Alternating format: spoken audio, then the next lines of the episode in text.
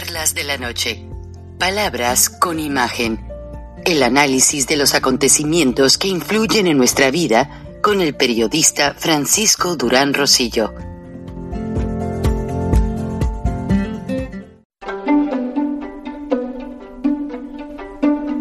Frank Durán Rosillo eh, te saluda y los saluda a todos ustedes, su amiga María Celeste Raraz, para invitarlos a que se suscriban a mi canal de YouTube María Celeste Raraz, tal como mi nombre, donde les informo todas las semanas eh, sobre entrevistas que tienen un tema que ayuda a mejorarnos como personas y de paso son interesantes. Las pueden encontrar en mi canal de YouTube, así que los espero. Y se suscriben gratis.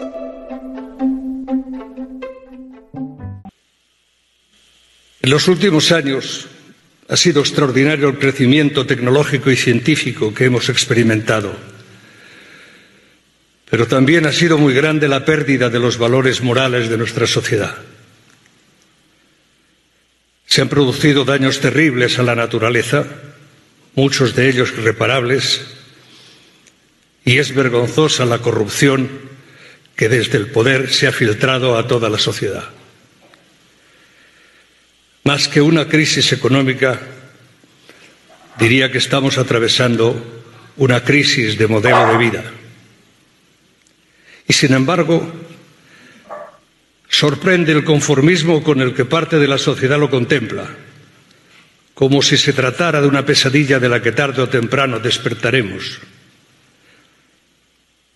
Espectadores y víctimas parecemos esperar que nos salven aquellos mismos que nos han llevado hasta aquí. Es necesario que recuperemos los valores democráticos y morales que han sido sustituidos por la vileza y la avidez del mercado, donde todo tiene un precio, donde todo se compra y donde todo se vende. Es un derecho y una obligación restaurar la memoria y reclamar un futuro para una juventud que necesita reconocerse y ser reconocida. Tal vez no sepamos cuál es el camino, tal vez no sepamos por dónde se llega antes, pero sí sabemos qué caminos son los que no debemos volver a tomar. Espero que ustedes, gente buena, instruida y tolerante, sabrán juzgar mis palabras con su intención más que por la manera en que he sido capaz de expresarme. Mientras tanto, que los músicos no paren de hacer sonar sus instrumentos y que los poetas no dejen de alzar la voz. Que los gritos de la angustia no nos vuelvan sordos y que lo cotidiano no se convierta en normalidad capaz de volver de piedra nuestros corazones. Muchas gracias.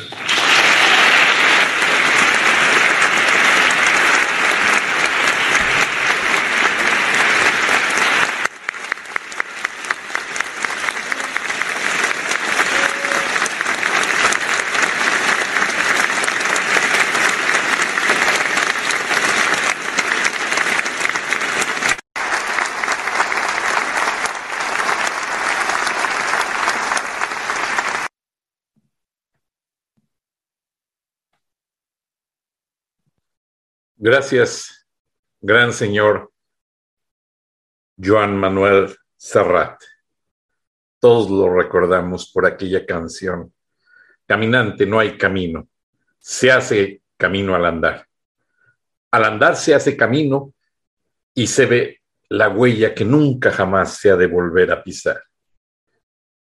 Caminante, no hay camino, sino estelas en la mar. Continuamos con charlas de la noche, palabras con imagen. Dios les bendiga. Hola amigos, otra vez más en una charla de la noche, palabras con imagen. Les saluda y les aprecia con mucho respeto su amigo Francisco Frank Durán Rosillo, que por cierto me pregunta la audiencia, ¿por qué me llamo Acá en Estados Unidos me llamo Frank. No. Desde niño en México la gente me dice Frank. porque eh, alguien en mi familia me llevó a bautizar por la iglesia y esa, es, esa gran persona dominaba el inglés y se le hizo fácil decirle al padre porque nací el 3 de octubre, el día de los franciscos. Entonces mi mamá estaba muy adolorida del parto, en aquellas épocas a veces no anestesiaban. Y le dijo, Frank, al padre entonces en el acta bautismal aparezco como Frank y en el acta de nacimiento normal ya aparezco como Francisco, que por cierto van a traer o hay alguna intención de, existe en algún museo, la primera acta de nacimiento expedida en México. Y si no me equivoco, fue hecha, y corríjanme, porque se me hace un detalle bien interesante, no tengo al, al alcance libros de México, pero parece que fue, o sea, ya había nacido, pero se le hizo su acta de nacimiento a Margarita Maza de Juárez en Veracruz, cuando Veracruz fungió como capital de México. Recuerden que el presidente Juárez anduvo errante mucho tiempo porque los conservadores eh, llevaron al emperador Maximiliano. Y bueno, será otra historia interesante que analizaremos. Y si no, pues les digo el chiste que a veces me dicen. Bueno, Aquí en Estados Unidos hubo un hombre que trató de asesinar al presidente Clinton y se llama Francisco M. Durán. Durán. Durán es un apellido inglés y también muy español. No sé por qué se usó y ahí en la frontera de los Pirineos eh, se dice mucho que, que también es francés y otros dicen que es inglés, la banda Durán Durán, Total, no sabemos de dónde viene, pero es un apellido que me gusta. Y les digo que hubo ese hombre, joven, veterano de guerra, que disparó un rifle de alto poder contra la parte frontal de la Casa Blanca. Fue detenido inmediato por el servicio secreto, pero yo ya vivía acá en Estados Unidos, entonces iba yo a hacer un trámite. En aquella época todavía estaba el presidente Clinton y me dicen, ¿cómo se llama? Francisco M. Durán. Y la primera pregunta es, ¿tuvo usted algo que ver con el atentado al presidente Clinton? No, señorita. Eh, y tenía que llevar bonche de documentos para demostrarlo. Entonces, había también americanos que me llamaban San Francisco, como la ciudad. Entonces me causaba unos problemones porque iba a tramitar una carta y de repente ya tenía San Francisco Durán. Entonces ya decidí mejor Frank Durán y si no, pues les digo rápidamente como el chiste para que empecemos de manera el programa, que es muy difícil de explicar el día de hoy, un tema muy pesado.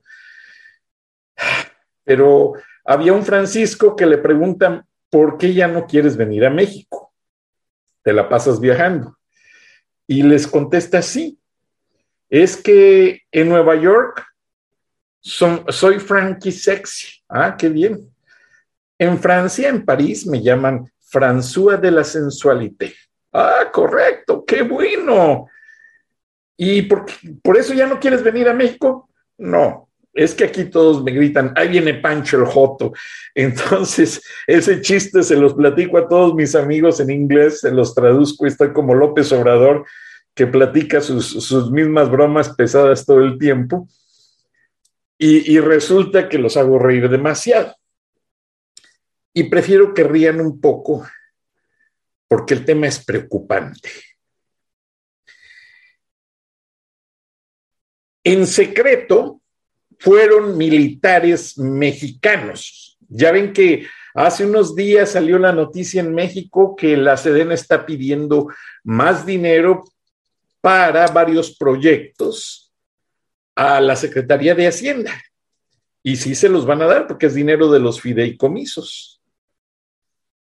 Pero ya trascendió en las agencias de inteligencia internacionales que mil soldados mexicanos fueron en esos barcos a Cuba para no llamar la atención, recuerdan hace algún tiempo que salieron durante la pandemia, salieron barcos repletos, supuestamente que vaciaron las bodegas del ISTE, de los sistemas de salud, para llevar medicinas no perecederos y hasta armas a Cuba, para obsequiárselas a Díaz Canel, que tenía un problema de protestas.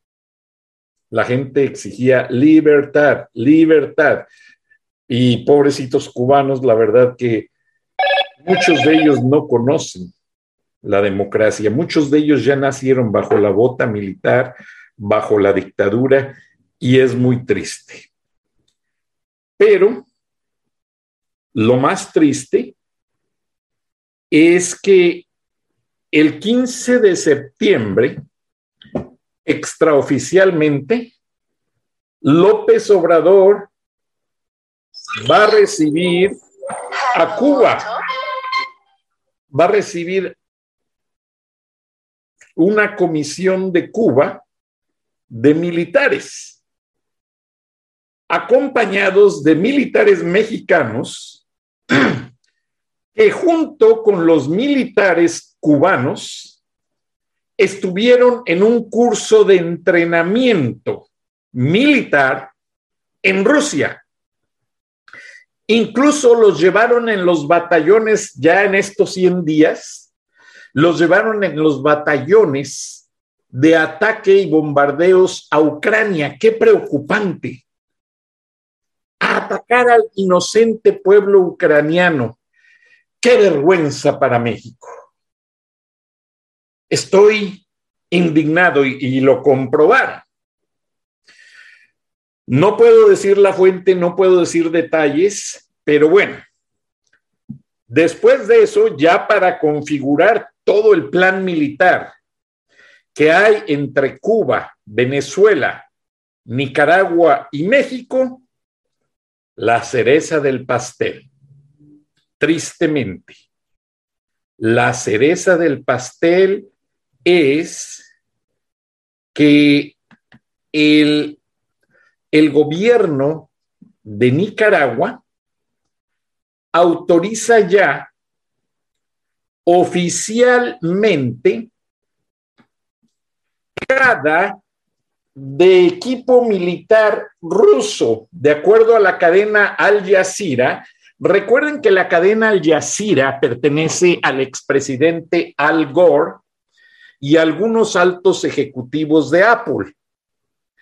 Y es una cadena que se ha caracterizado por tratar de informar con la verdad acerca de situaciones guerrilleras, situaciones de conflictos armados, conflictos bélicos.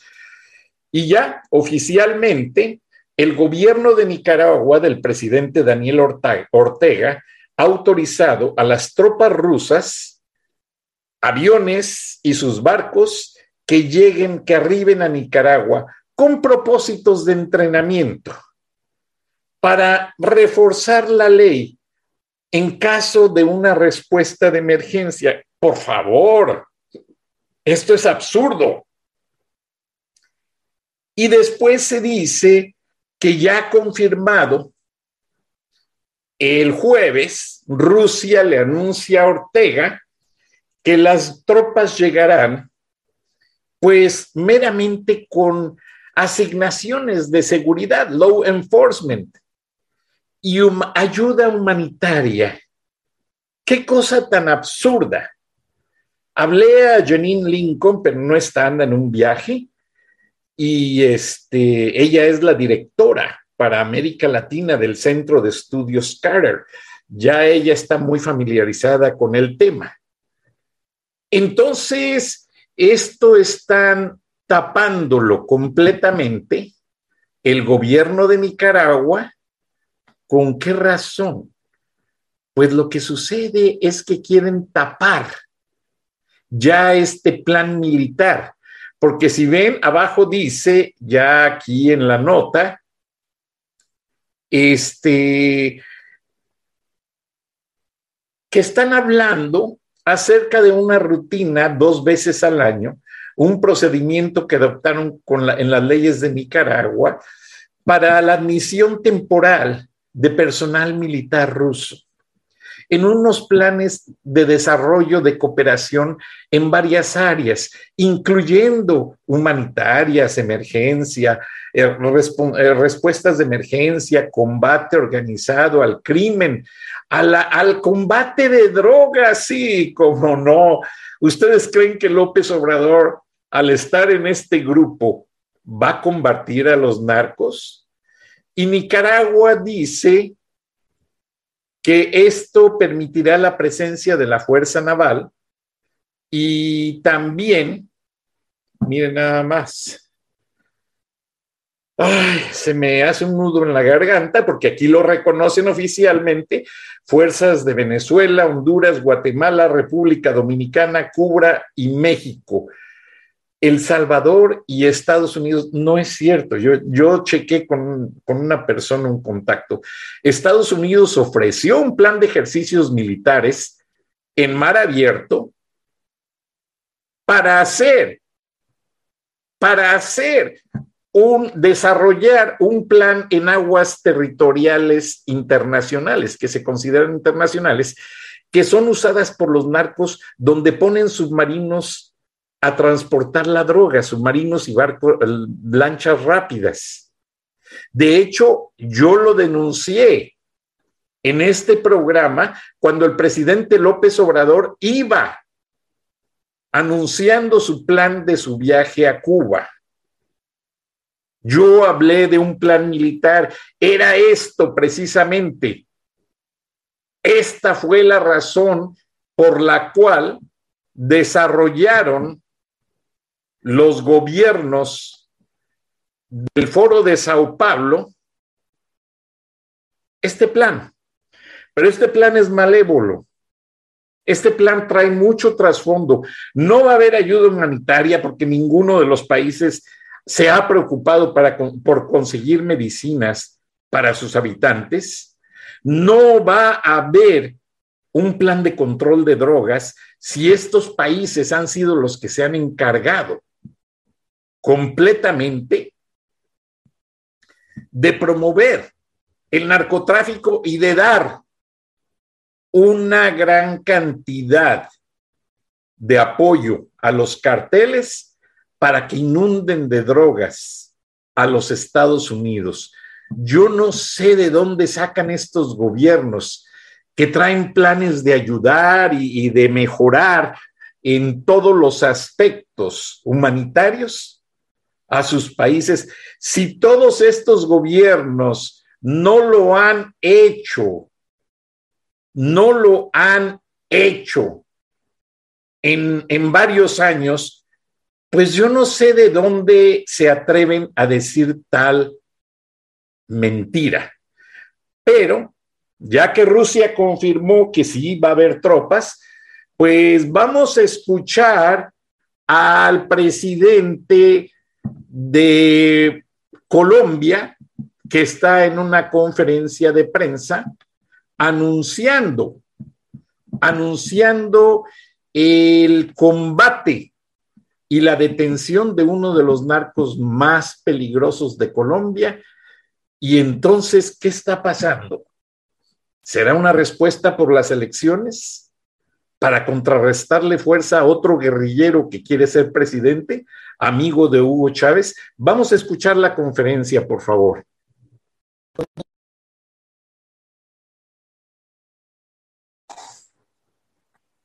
En Micay con el fin de sacar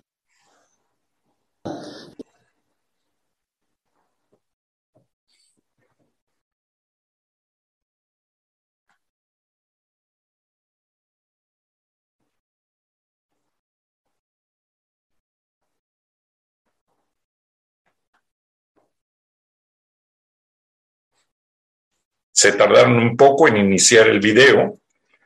Eh, le damos las gracias a la revista Semana, que nos permitió, que nos autorizó el material para informar cómo abatieron al narcotraficante alias Majimbu.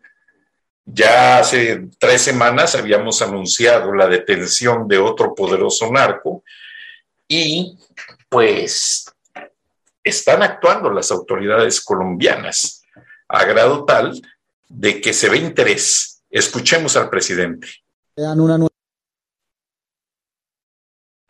victoria a la región del suroccidente colombiano. El hecho de que alias Mayimbu hubiera sido abatido libera a los departamentos de Cauca, de Nariño y del Valle del Cauca de uno de los peores criminales y las peores acciones que desarrollaba este individuo, como usted lo ha señalado. Tres atentados terroristas en Santander de Quilichao, Corinto y Padilla fueron perpetrados bajo las órdenes de este criminal. Controlaba el corredor de narcotráfico por el cañón de Micay con el fin de sacar los productos de narcotráfico como cocaína y marihuana del Cauca o que venían de Caquetá hacia el Pacífico colombiano. Pero principalmente se ha convertido en el articulador de acciones demenciales y terroristas como el asesinato de una candidata en el municipio de Suárez, Cauca. Con la ofensiva desarrollada por nuestro Ejército Nacional, con la campaña militar desarrollada en esa zona, hoy se libera a los caucanos, al vallecaucanos y a los nariñenses de una tortura permanente por la extorsión que cometía, por los crímenes que desarrollaba en esa zona y principalmente se corta una línea de mando que tenía con más de dos estructuras y 1.800 hombres en esa zona del país. Un paso más para garantizar la seguridad y la tranquilidad de todos los colombianos que se da con todas nuestras fuerzas y con el único propósito de asegurar que esa política de seguridad y defensa se materialice en tranquilidad para todos los colombianos. Gracias, ministro. Tiene la palabra el general Luis Fernando Navarro Jiménez, comandante general de las Fuerzas Militares. Gracias, eh, señor presidente. El 25 de enero de este año es dado de baja el bandido alias Jonier. Este bandido había sido eh, determinado por Gentil Duarte como el coordinador de todas las estructuras de las disidencias de las FARC que delinquen en el suroccidente del país. Al caer este bandido, queda a cargo de estas estructuras el bandido alias Mayimbu. Este bandido sale el 8 de febrero en un video amenazante a todos los habitantes de los departamentos de, los habitantes de los departamentos de Valle, Cauca, eh, Nariño, eh, Huila y Tolima, donde ya se autoproclama como coordinador de estas estructuras. De ahí es cuando la inteligencia del ejército logra enganchar a este bandido. No quiere decir que antes no estuviéramos en operaciones permanentes e, contra este bandido y sus estructuras. Es ahí cuando este bandido se ubica nuevamente en el municipio de Policarpa, departamento de Nariño, hace una reunión con cabecillas de estas estructuras. Posteriormente, eh, se desplaza hacia la laguna de Santo Domingo, en el municipio eh, de Toribío, departamento del Cauca, donde se reúne con otros bandidos para eh, desdoblar estructuras hacia los departamentos del Tolima y del Huila. Terminada esta reunión, este bandido sale hacia el área del, eh, del, Naya para coordinar todas las actividades de narcotráfico por este corredor hacia el Pacífico Caucano y Pacífico Nariñense. Posteriormente sale de esa zona y ya llega el 17 de mayo al, eh, al, municipio de Suárez en, la vereda Santa Bárbara. Y es cuando ya nuestra inteligencia, la tercera división del ejército, empiezan a hacer ya tareas de, fijación hasta que eh, lo logramos ya ubicar con precisión hace aproximadamente unos tres días eh, y, esta madrugada a las 3 de la mañana aproximadamente es neutralizado este peligroso bandido. Un bandido de, gran peligrosidad, como bien lo manifestó el señor ministro de la Defensa, 12 eh, estructuras eh, criminales a su cargo, más de 1.800 bandidos. Este bandido fue el que asesinó a la candidata a la alcaldía de Suárez, Karina García, y además valga la, la, oportunidad para resaltar que este bandido había fijado una recompensa a otros criminales de dos mil millones de pesos por quien asesinara al comandante de la tercera división del ejército, señor presidente. Muchas gracias, mi general Navarro. De nuevo, mi reconocimiento, ministro Molano, general Navarro, general Zapateiro, general John Rojas, general Mario González Lamprea y a toda nuestra cúpula. Aquí le dejamos claro a Colombia y al mundo. A los símbolos del mal los vamos a seguir extinguiendo. Encuéntrese donde se encuentren. Nosotros sabemos tener letalidad silenciosa y donde se encuentren, allí seguiremos yendo por ellos. Una vez más, triunfa la legalidad de nuestro país. El que la hace, la paga. Muchísimas gracias.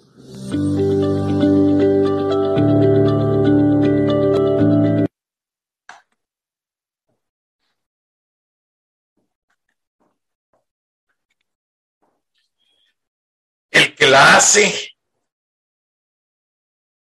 el que la hace, la paga. Y no le tembló la mano al presidente de Colombia, ni estuvo Iván Duque con titubeos ni nada, y acaban de tener elecciones. Y algunos de los contrincantes políticos fueron guerrilleros, fueron patrocinados por estos criminales.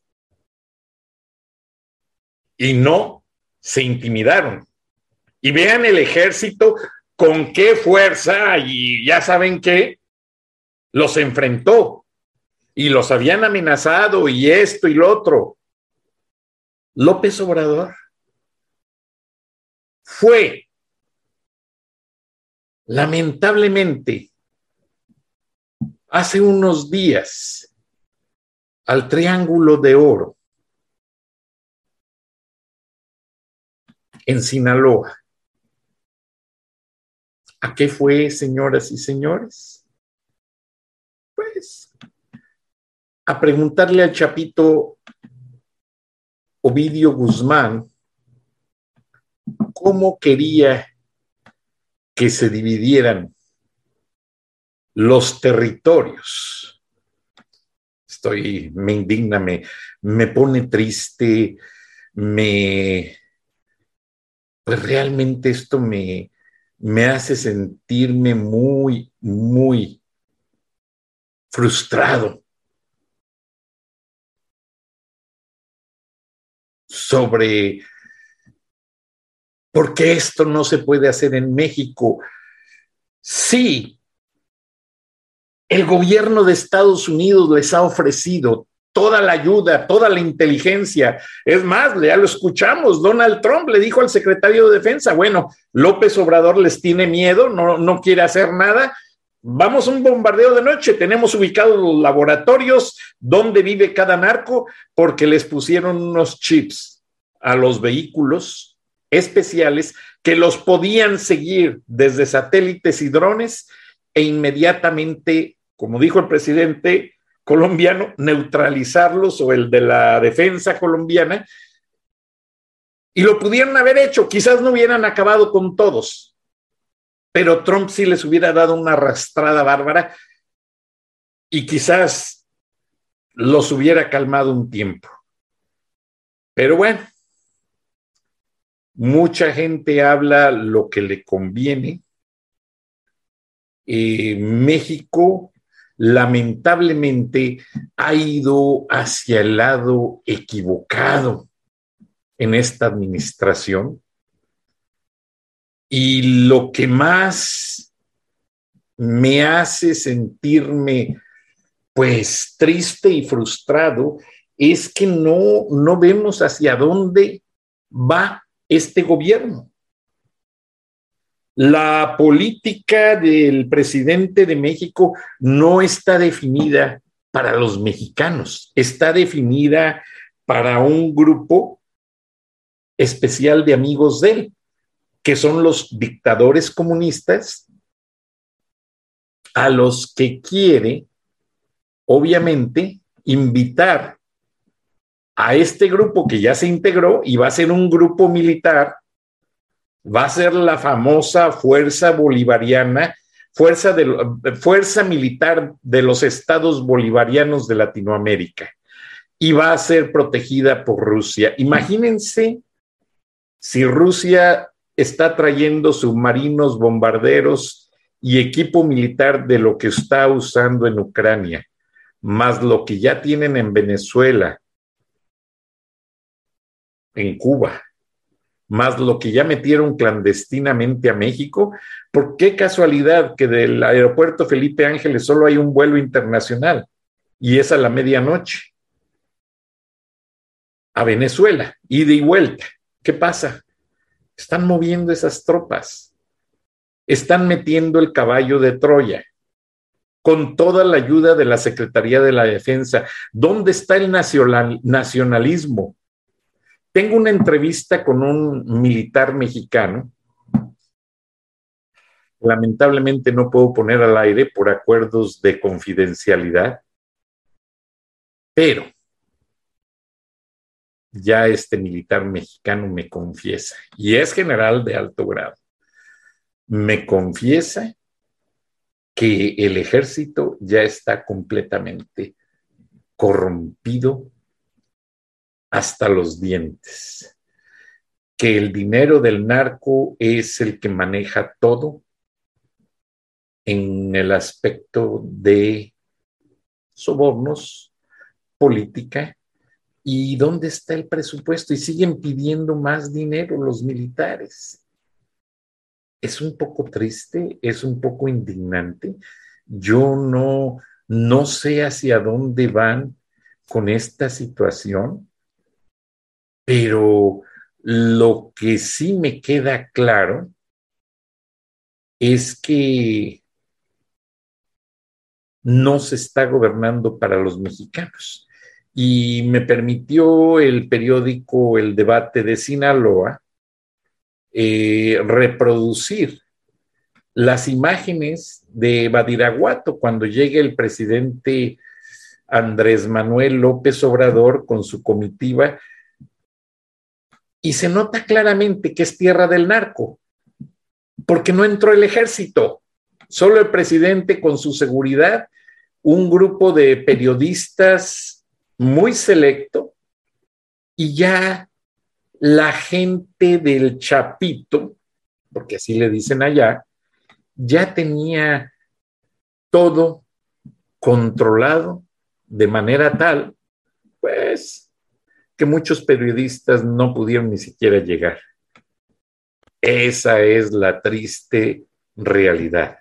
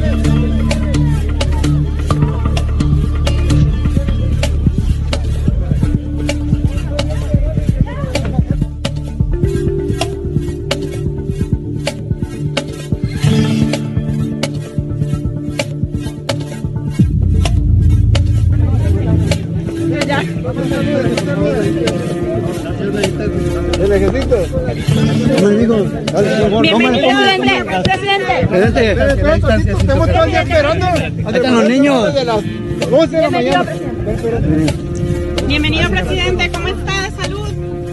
Al 100. ¿Todo bien? Muy bien. El compadre de, de Basura Pedro Villalobos.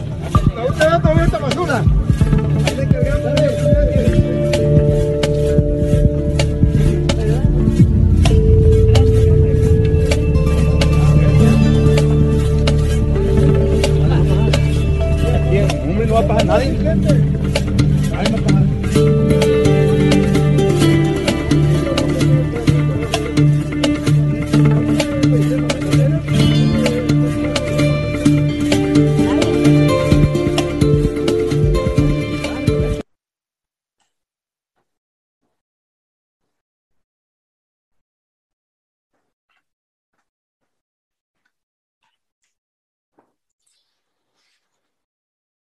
Me va el aire. Se me va el aire por completo porque si son un, si tenemos un poquito de sentido común, vean la caravana, controlada completamente por el narco, por el cartel de Sinaloa. Este fue el décimo filtro, según me informaron, antes de llegar a la entrada de la casa donde está la mamá del Chapo Guzmán y donde está Ovidio. Es impenetrable. ¿Cómo se, cómo mm, se maneja esto? Bueno, Ovidio vive en la parte de arriba de un cerro, estratégicamente hablando, para evitar un ataque sorpresa, para que nadie los esté vigilando. Y el cerro le llaman anillos, tiene carreteras alrededor en las partes de abajo de la falda, como le llamamos, y en los accesos. O sea, que si alguien trata de infiltrarse, en los anillos hay más de 3.000 pistoleros completamente bien armados que se turnan cada cuatro horas y que están al día en salud, en vigor, en armas, no los dejan tomar, no los dejan drogarse, tienen que estar en un estado óptimo. Y están equipados de motocicletas rápidas, todo camino, camionetas, equipos de radio sofisticado con scramblers y todo. ¿Por qué creen que a la DEA le cerraron el hangar? Porque la DEA tenía ya allí varios drones que desde un avión pequeño los acercaban al territorio mencionado y los dejaban volar y eran furtivos, no los escuchaban, no los dejaban, no hacían ruido, no, no eran vistos en el cielo y podían grabar imágenes y audio, incluso del interior de las casas. Obviamente, se percataron y pues el presidente recibió las órdenes, las órdenes de su jefe. Esto ha indignado mucho a las agencias de inteligencia de los Estados Unidos. Hubo una mañanera donde atacó mucho a los senadores Marco Rubio, Ted Cruz y Bob Menéndez, que declararon que ya México es un arcogobierno encabezado por Andrés Manuel López Obrador. El gobierno mandó bajar de todas las redes sociales esa mañanera. Pero el Pentágono y Estados Unidos tienen todo el material. Y no, no se van a hacer para atrás. Ann Milgram, la directora de la DEA, ya dijo que no les va a importar quienes se cobijen bajo el poder de algún gobierno para lavar dinero, para ayudar al narcotráfico, para afectar a los Estados Unidos. Y están trabajando en ello. El grupo Atlacomulco, estos políticos son muy prominentes y hablan mucho, dan muchas declaraciones en Fox Televisión, porque Fox Televisión es más independiente, aunque lamentablemente eh, CNN tuvo su momento ahorita como está en transición, Time Warner pues adquirió CNN y toda la empresa Time Warner. Después vino el merge con American Online que no funcionó porque había estados financieros alterados. Después caminó por una serie de dificultades, más que nada políticas y económicas. Yo tuve el gusto de trabajar allí en la época de Ted Turner, que era muy influyente, muy poderoso, con un gran equipo de gentes. Lamentablemente, pues llega Time Warner, hacen ese cambio, le cambian el nombre, le quitan el apellido de Turner, a todos los canales. Algunos de, ellos todavía no mantienen por lo que le llaman branding, la marca, mantenerla, porque todavía vende el nombre de TED. Y se quedó como Warner Media, porque todo el corporativo pasó a manos de ATT, la telefónica. ATT supo hacer el gran negocio de su vida, nomás lo cambió de manos, usó sus plataformas de Internet para meter los canales en toda una gran red de celulares y televisión. Yo tengo los servicios de ellos. Y de allí supieron vender. Lo vendieron a Discovery Plus.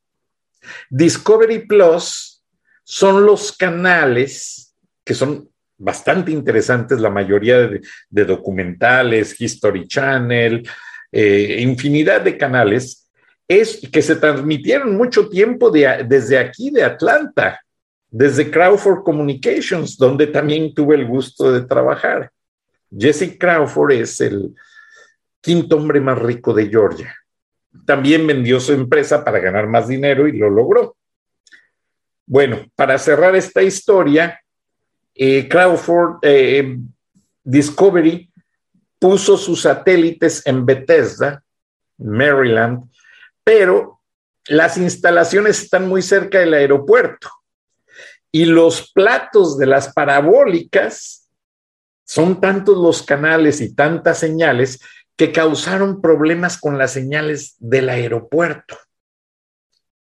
Entonces tuvieron que mover parte de las operaciones en Bethesda y pasarlas a una instalación también muy bonita que pusieron en Miami, Florida, para Discovery Latino en español. Ahora desde Discovery, ahí, desde ahí están trabajando gran cantidad de los canales eh, Warner Media, otros están todavía aquí en Atlanta, van a usar muchísimo el, el campus Techwood y otros van a mantenerse en Nueva York. Por el hecho del mercado y Washington para mantener el aspecto noticioso al día. Aunque ya que se fue Jeff Zucker, el expresidente de CNN, ya van a dejar de usar los lo que son las noticias de última hora, que, que le llaman breaking news. Pero no lo hacen por el hecho de que no haya los recursos, porque sí, ya que en Estados Unidos hasta algunos comediantes hicieron bromas en sus programas y criticaron demasiado a CNN. No, no, no, no. Tengo muchos amigos trabajando allí todavía, gracias a Dios, y conozco bien la operación. Lo que está sucediendo, Warner Media cancela temporalmente el proceso de breaking news porque acaban de instalar HBO en el campus Techwood, que está frente a Georgia Tech, donde trabajé 19 años.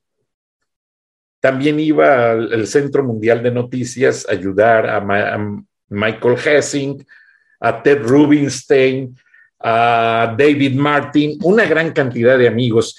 Algunos de ellos se fueron al Jazeera, otros se fueron a Discovery Media o Discovery Plus, como les quiera llamar. Pero esta situación es temporal y lo que está pasando, Turner tiene la mayor cantidad de conexión con satélites. El señor Bob Protzman, encargado del campo de satélites en Tegwood, tiene un proceso bien interesante. Cuando empezaron CNN en Techwood y luego lo pasaron al Centro Mundial de Noticias, hicieron un cableado especial secreto y triple, porque Ted Turner no quería blackouts en su canal de noticias. Entonces se hizo una conexión especial entre el Centro Mundial de Noticias y Techwood, no puedo decir detalles por acuerdos de confidencialidad que firmé cuando salí de la empresa. Pero esos cableados tienen tres backups. O sea, la señal se produce en CNN para Headline News o lo que era Headline News, para CNN Internacional, CNN y, todos los canales. De ahí se manda la señal en vivo, porque pues, la comunicación es rápida, por banda ancha, a Techwood Campus, que son menos de tres millas, menos de cuatro kilómetros. pero se atraviesa gran parte de lo que es una parte muy importante del centro de Atlanta. Entonces la señal llega a lo que es Techwood y de allí se hace el uplink al satélite. El cable operador ya tiene la polaridad, el transponder, toda la información que cambian cada semana para evitar que se roben la señal. Entonces, ya el cable operador está recibiendo el downlink en cable mágico en Perú, en Chile, BTR. Eh, trabajé muchos años en eso y les agradezco y este y aprendí demasiado. No puedo dar detalles porque es un trabajo muy serio. Eh, bueno, así es la manera en que opera, es muy compleja y el propósito de CNN de poner fuera del aire temporalmente su breaking news no quiere decir que no estén informando en vivo como siempre.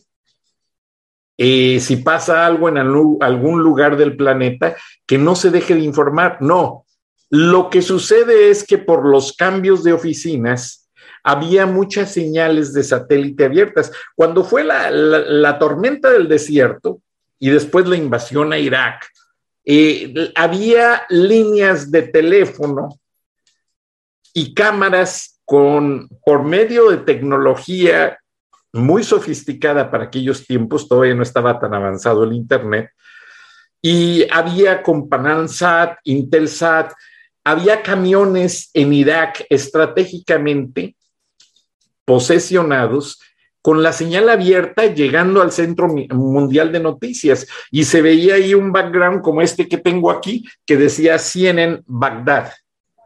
Pasaba una noticia, una emergencia y de inmediato se hablaba por la línea telefónica que no necesitaban marcar, ya estaba abierta, tenía bocinas y le decía el productor de Bagdad, al productor de Atlanta, que era un equipo ahí cerrado en, un, en un estudio especial. Hay un breaking news, entramos al aire, ya encontraron a Saddam Hussein. En menos de tres segundos se le avisaba por las cámaras ya robotizadas y el teleprompter robotizado. Fabricio Tapia manejaba mucho toda esta, información, fue presidente de tecnología, le mando un abrazo, un gran chileno nicaragüense muy dinámico. Ted Turner lo apreciaba demasiado. Bob Protzman también. Le mando un abrazo a Jeffrey, una gran abogada de los servicios católicos. Los conozco en muchos años, los respeto y los quiero mucho. Muy profesionales. Entonces se generaba el breaking news y todos los canales coordinados escalonadamente sacaban al aire la historia. Pero es un proceso grandísimo porque en el Inter hay contratos de propaganda o publicidad, hay contratos en los que el Q-tone, es cuando el cable operador recibe un sonidito y que le están avisando que tiene permiso de poner sus comerciales locales. No sé si les ha pasado que están viendo CNN y ven de repente comerciales de la Ciudad de México o de Buenos Aires y de repente se ve el pedazo de otro comercial que no entendemos y ya entran los comerciales de Estados Unidos. Bueno, todo eso es el Qton y es un proceso complejo y grande. Entonces, esto de quitar el breaking news, aprovechando, es porque muchos amigos, mucha gente en mi audiencia me pregunta, tengo que contestarles a todos, esto es temporal CNN va a seguir siendo CNN. Eso, y le mando un abrazo a Rafael Ortiz Guzmán que me avisó, le van a hacer un homenaje a Ted Turner y los felicito, porque Rafael Ortiz Guzmán fue de los primeros camarógrafos, un gran puertorriqueño bilingüe. Bueno, tiene una colección de más de cinco mil fotos de todos los eventos que hacía, pero Rafael era tremendo. Un día estaba yo buscando pietaje para un, reportaje y me encuentro eh, que Rafael Ortiz Guzmán pone la cámara en un árbol y se lleva también una cámara casera y la cámara del árbol grababa toma abierta de todo el evento que había ya, pero eran las zonas rurales de Nicaragua. Y de repente, ¿dónde anda Rafael Ortiz Guzmán? Andaba encima de un burro, montando el, lo que es la zona, la zona lodosa de la selva para poder llegar y acercarse. No eran más de dos o tres kilómetros, pero era muy chistoso y muy simpático como Rafael eh, supo montarse en el burro, hacer que el burro llegara y su compañero, el americano, el periodista, no sabía qué hacer, no sabía cómo subirse al burro, pero Rafael Ortiz Guzmán logró las imágenes y es muy reconocido. Te mando un abrazo, Rafael.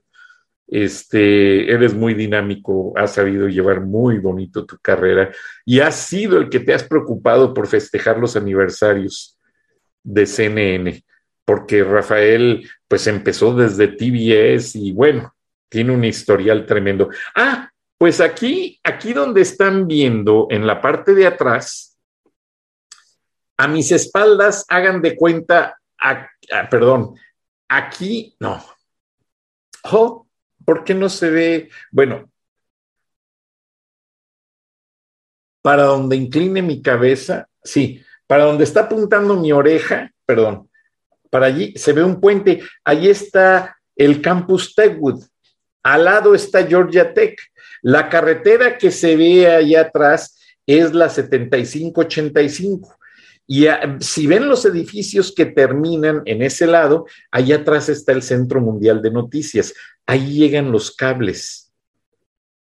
Los cables, pues de banda ancha, muy reforzados, secretamente ubicados, que Ted Turner nunca quería y que se le fuera a caer la señal. Entonces es bien interesante ahora que se va a mover el Centro Mundial de Noticias de lo que es eh, el Parque Olímpico, básicamente, y se viene al Parque de Tegwood, que le señalo está aquí atrás de este puente. Un día dedicaremos, porque tengo hasta fotos que me hizo favor de darme un amigo, que teníamos un club de fotografía en Turner, y hay fotos antiquísimas eh, de este lugar que era el Atlanta Progressive Club, el club judío de Atlanta. Y bueno, hay mucho que platicar.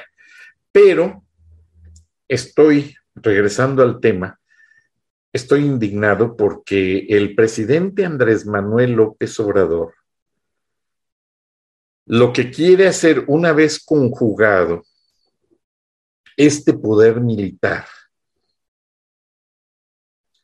entre Venezuela, Nicaragua, Cuba, México, Rusia y varios países de Centroamérica es conjugar ya la guardia o el ejército bolivariano de los del ejército bolivariano de los estados bolivarianos, no sé cómo le van a llamar, pero ya incluso López Obrador porta con orgullo traicionando a la patria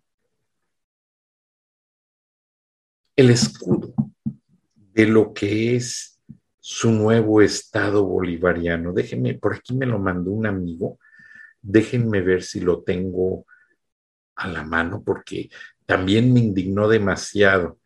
Y discúlpenme que les hice un paréntesis hablando de, esta situación de CNN y de Turner, pues trabajé ahí casi 20 años, imagínense, hagan de cuenta que fueron mi familia por muchos años. De hecho, les agradezco. Muchos me decían, oye, ¿por qué siempre traías a tu niño contigo eh, en tu trabajo ahí en Turner?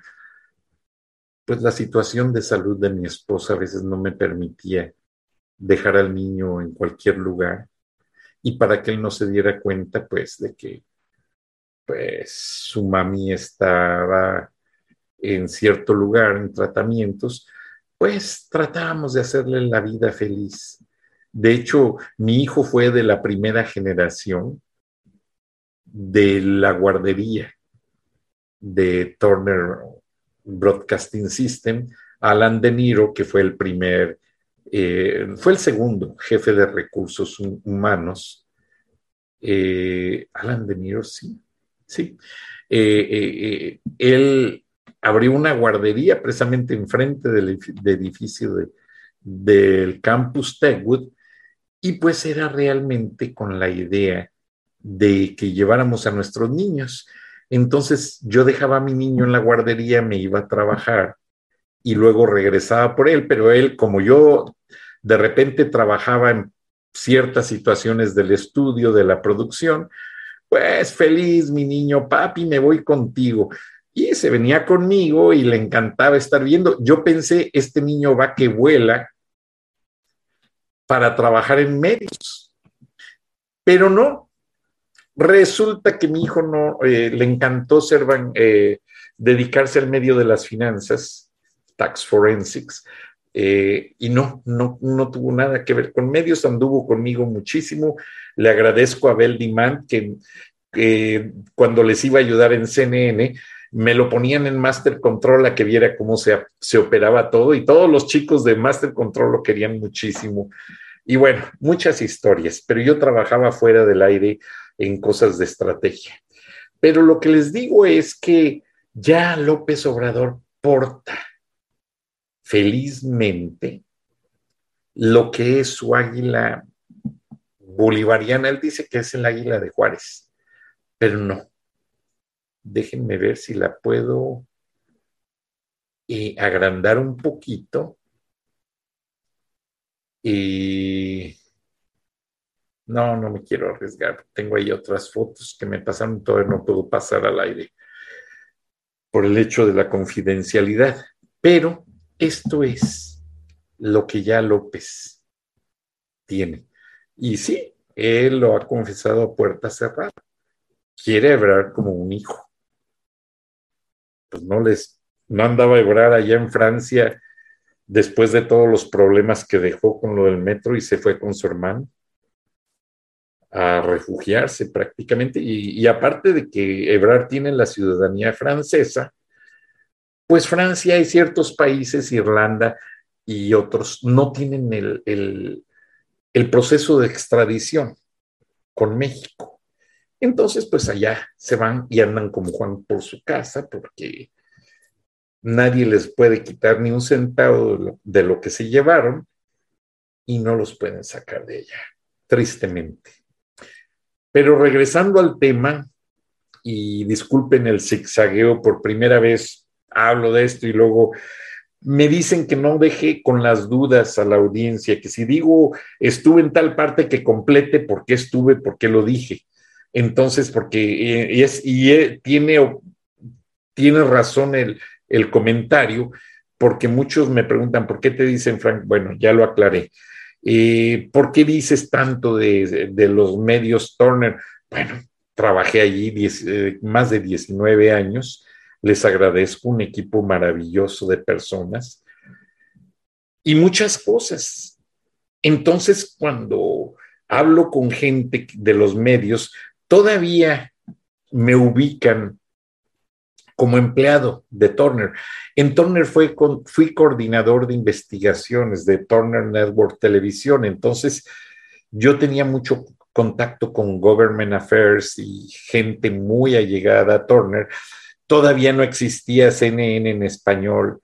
Apenas estaba haciendo el noticiero Telemundo CNN, también les hablé de eso. Entonces había situaciones en que se necesitaba material y yo era quien contactaba a los departamentos de prensa en Washington y muchas agencias para completar el uso de material, sacar permisos especiales para usar pietaje, para usar declaraciones. Es todo un proceso. Entonces, por eso, porque ya me, habían llenado de preguntas y me dicen, es que nunca nos contestan, no sabemos si creerte o no. No, sí, tengo mis credenciales, busquen en Google mi página, Francisco Durán Rosillo o Frank Durán Rosillo, ahí están mis conferencias, mis credenciales, tengo hasta fotos con Ted Turner, con mis compañeros, Cartoon Network, TNT, con mis jefes, con Bob Siever, que es el, fue la mano derecha de Ted Turner, un gran media analyst. Eh, bueno, es increíble, increíble todo lo que me tocó trabajar, agradezco la oportunidad. Y bueno, uno trabaja en medios y como me dijo el director de, del, área de Row, donde les llega todo el material, eh, no sé si decir su nombre, pues es un gran amigo, no, mejor me lo reservo. Me dice Frank, es que en el periodismo, una vez que empezamos, ya no podemos salirnos.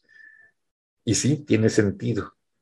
Yo, gracias a Dios, pues me especialicé mucho en el aspecto detrás de cámaras, en los satélites, en, en los grids comerciales, en la programación de comerciales, en contratos, en transmisiones en vivo, no, infinidad de procesos, pero al final de noticias, de, al final del día, uno recuerda, bueno, empecé noticias y vamos a narrar esto.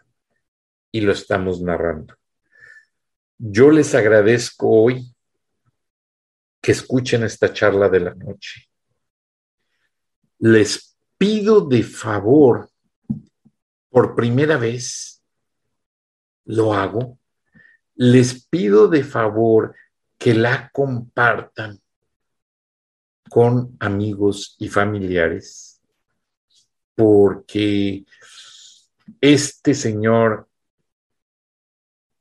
pues sí trae planes muy macabros y muy malévolos para México, tristemente. Y justamente hoy, Anne Milgram de la DEA ponen en su sitio de internet llamado O sea, ponen www o www, como le quieran llamar, DEA o DEA.gov, G-O-V, punto, ah, no, no, ya no, punto gov, y ahí les va a aparecer esta gráfica. Diversion Investigator y está abierto para muchas personas en el mundo. Las suscripciones, que son secretas, se cierran el día 24 de junio. Y es algo bien interesante va a ser gente que va a, trabajar a nivel básicamente encubierto, no, no va a cargar ni pistolas, ni va a decir nada, principalmente jóvenes a nivel universitario, van a tener, no van a arriesgar su vida, van a tener un medio de contacto básicamente electrónico digital, se les va a pagar de la misma manera, nunca van a ver a nadie pero ellos van a estar informando, por eso se llama Diversion Investigator. O sea, si el joven anda en una fiesta o en un bar y llega por ahí un arquillo a repartir pastillas, a vender, intoxicar, este joven no tiene que decir nada, no tiene que hablar nada, simplemente discretamente toma una foto, documenta la hora, la ubicación del lugar y cómo se están vendiendo los opioides, los fentanilos en bares de Estados Unidos, lamentablemente también en México y en Canadá pasa. Por eso la posición, pues básicamente es abierta para mucha gente. Entonces, pues tristemente, quiero cerrar el programa avisándoles, pues, que el gobierno del presidente López Obrador quiere cerrar con broche de oro todas las tropelías que ha venido cometiendo, anunciando ya la integración de su ejército bolivariano o como le quieran llamar, ya trae el águila allí para festejar.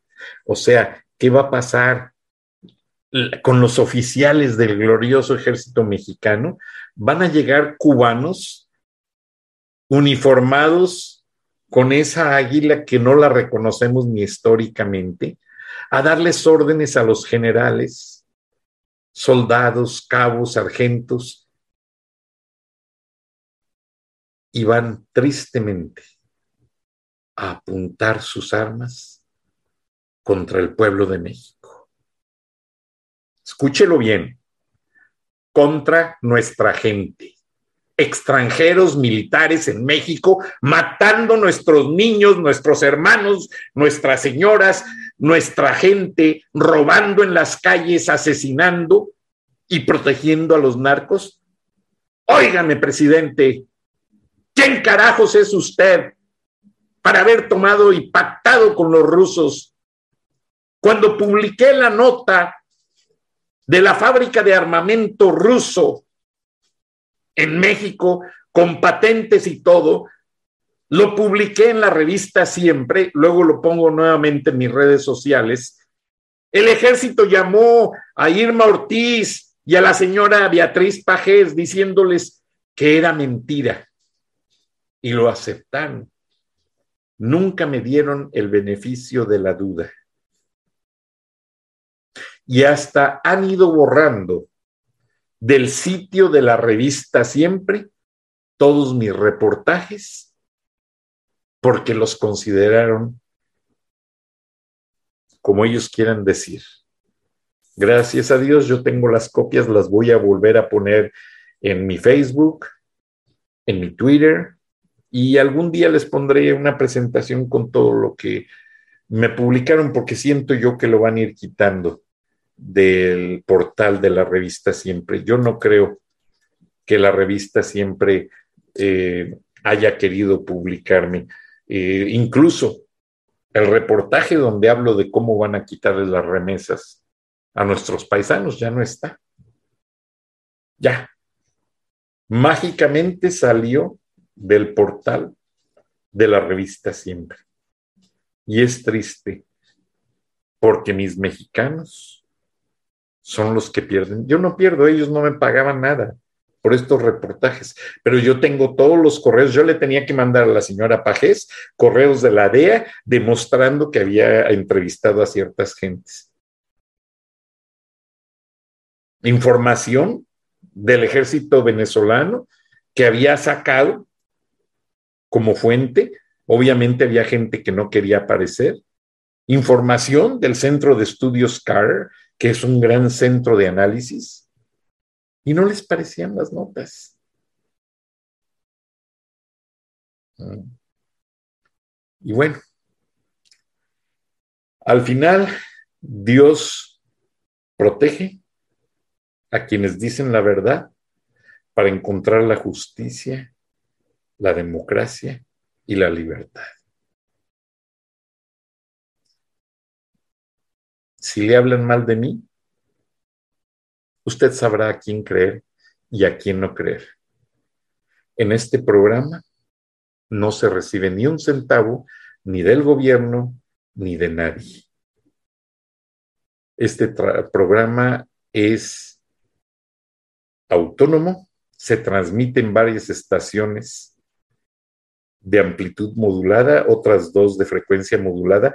Ya a veces me da preocupación decir el nombre porque los han contactado, me han llamado los directivos diciéndome, oye, Frank, quieren comprar el tiempo donde ponemos tu programa. El mío es un acuerdo barter. La gente que sabe de medios sabe de lo que estoy hablando. Pero bueno, si, si compran el tiempo y nos quieren quitar, pues seguimos aquí en YouTube. Recibí una carta muy bonita de YouTube diciendo que me van a respetar la autonomía, que hicieron un análisis de contenido y que somos un medio serio.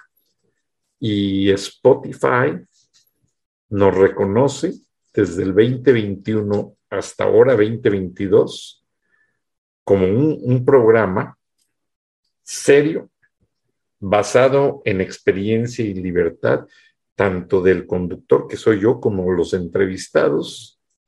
Han sido el señor don Rafael Loret de Mola, ha sido el ingeniero Gilberto Lozano, ha sido Rogelio Río Serrán de las páginas del Grupo Reforma, ha sido la señora Isha, eh, que, venezolana que es eh, también de las que protesta, eh, y gran cantidad de gente muy reconocida de Frena. Magali Reina, le agradecemos porque ella ha ayudado demasiado al contenido mucha gente nos ha ayudado. Mucha gente bien intencionada que después cambian y ya no quieren cooperar. Bueno, se respeta. ¿Mm? El señor Plácido Garza tomó su decisión porque lanzó su, su medio, le deseamos suerte. El señor Gustavo de la Garza, eh, un reconocido empresario, le agradecemos, les deseamos suerte. El señor Pedro Luis Martín Bringas, que apareció varias veces, les deseamos suerte.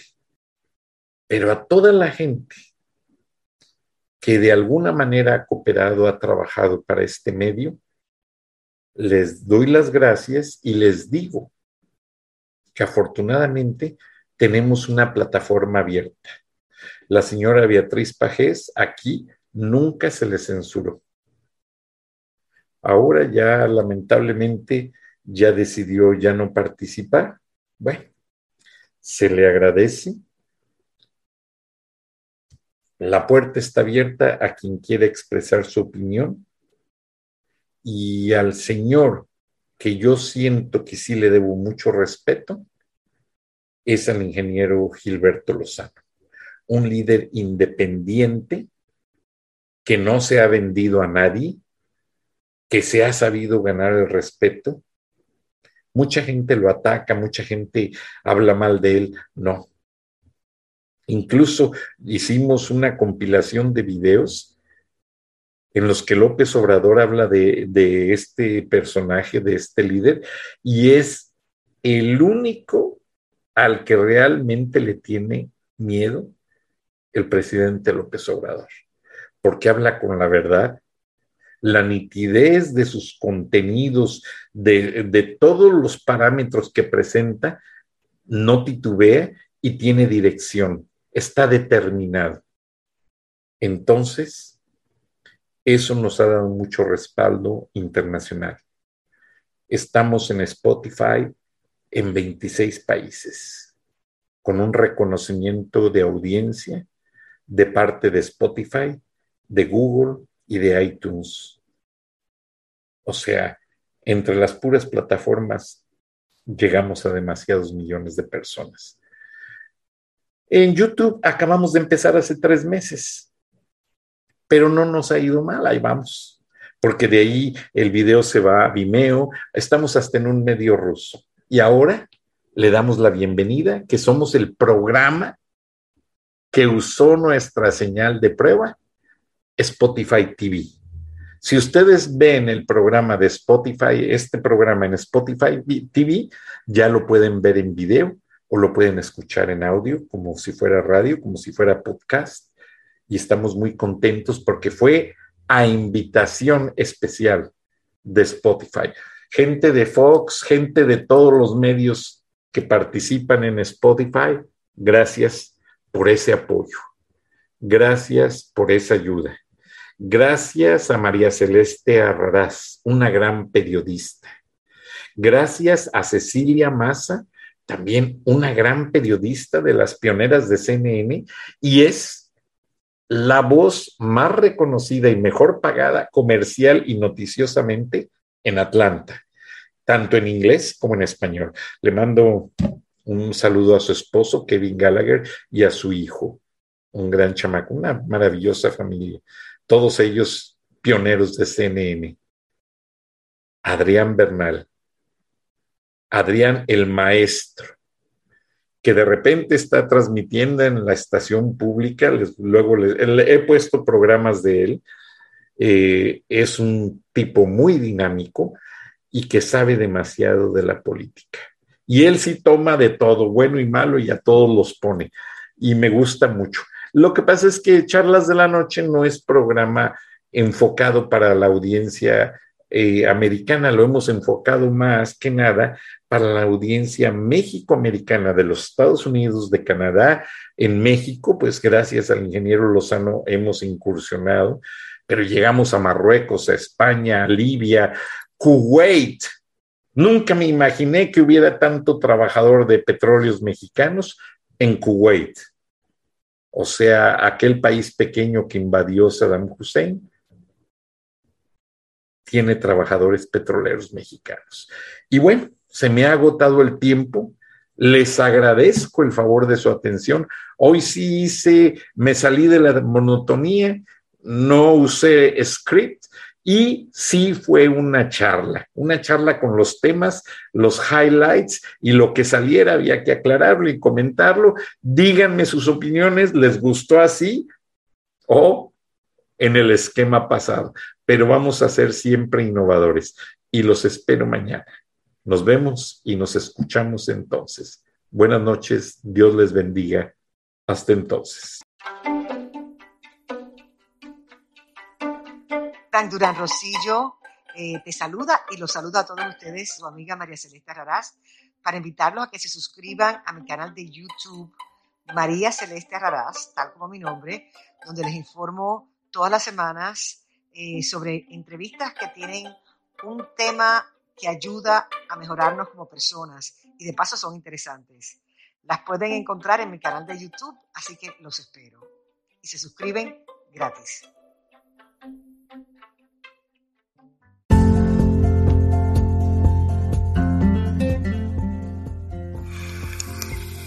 Escuchaste el análisis de la noticia, transparente como el agua, con el periodista Francisco Durán Rosillo